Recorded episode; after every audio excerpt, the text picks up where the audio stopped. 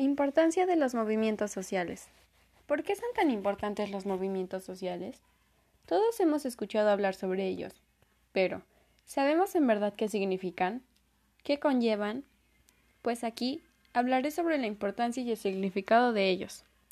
Los movimientos sociales son una forma organizativa cohesionada por lazos identitarios, culturales y solidarios, tendiente a buscar el cambio social desde la presión hacia el poder político instituido a partir de estrategias y redes para la acción colectiva.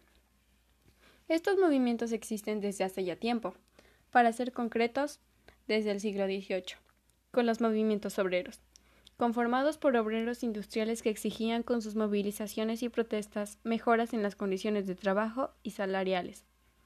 Es así como nos damos cuenta que las personas han luchado por sus derechos desde hace mucho tiempo sin violencia, y esto ha sucedido porque queremos la construcción de un sistema político democrático. Y para eso debe existir la transformación de los excluidos y de las víctimas en movimientos activos que busquen, ante todo, una transformación radical del sistema político. Muchas personas están en contra de estos movimientos basándose en que no son formas, pero yo defiendo lo contrario. Yo sé que los movimientos sociales son importantes porque en ellos se defienden los derechos civiles en lugares donde solo hay injusticia, los derechos civiles son importantes para vivir en una sociedad libre de discriminación y donde exista equidad e igualdad.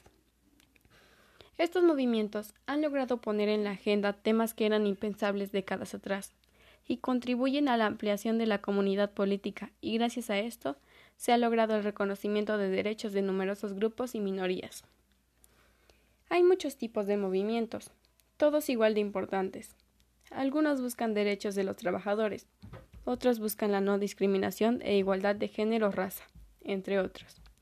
Y, en algunos movimientos, desgraciadamente el gobierno ocupa el terrorismo de Estado, el cual consiste en la utilización de métodos ilegítimos orientados a producir miedo o terror en la población civil, y esto por la desobediencia civil, es decir, actos de la sociedad que violan una norma jurídica porque es considerada injusta.